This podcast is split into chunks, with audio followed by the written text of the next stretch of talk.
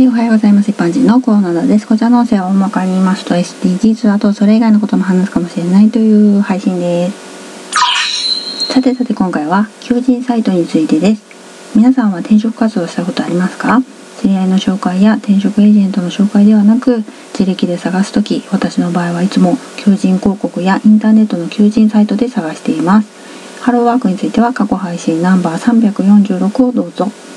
求人サイトも虚偽記載がとっても多いんですよね。実際行って話が噛み合わなくって求人募集ページに「〇〇って書いてありましたよ」って言ったら「あそれ違うね」って言われたことが何度もあります。総合職と書いてあったのに違ったこともあるんですよ。求人サイトが企業の人事にヒアリングする段階で内容が異なってくるのか人事が求人サイトに求人募集の内容を伝える段階で内容が異なってるのか知りませんけどどちらにしろ人事担当者が求人サイトに載る前の内容をチェックするのが一般的な流れだと思うんですね。チェックしてないのか見落としてるのか何なんですかね。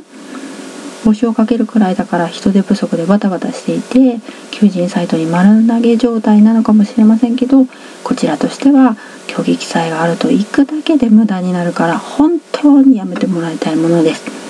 実は今の職場も求人サイトで見つけたんですけれども虚偽記載あったんですね。ちゃんとスクリーンショット撮ってありますよ。ではでは今回この辺で次回もお楽しみに。また聞いてくださいね。ではまた。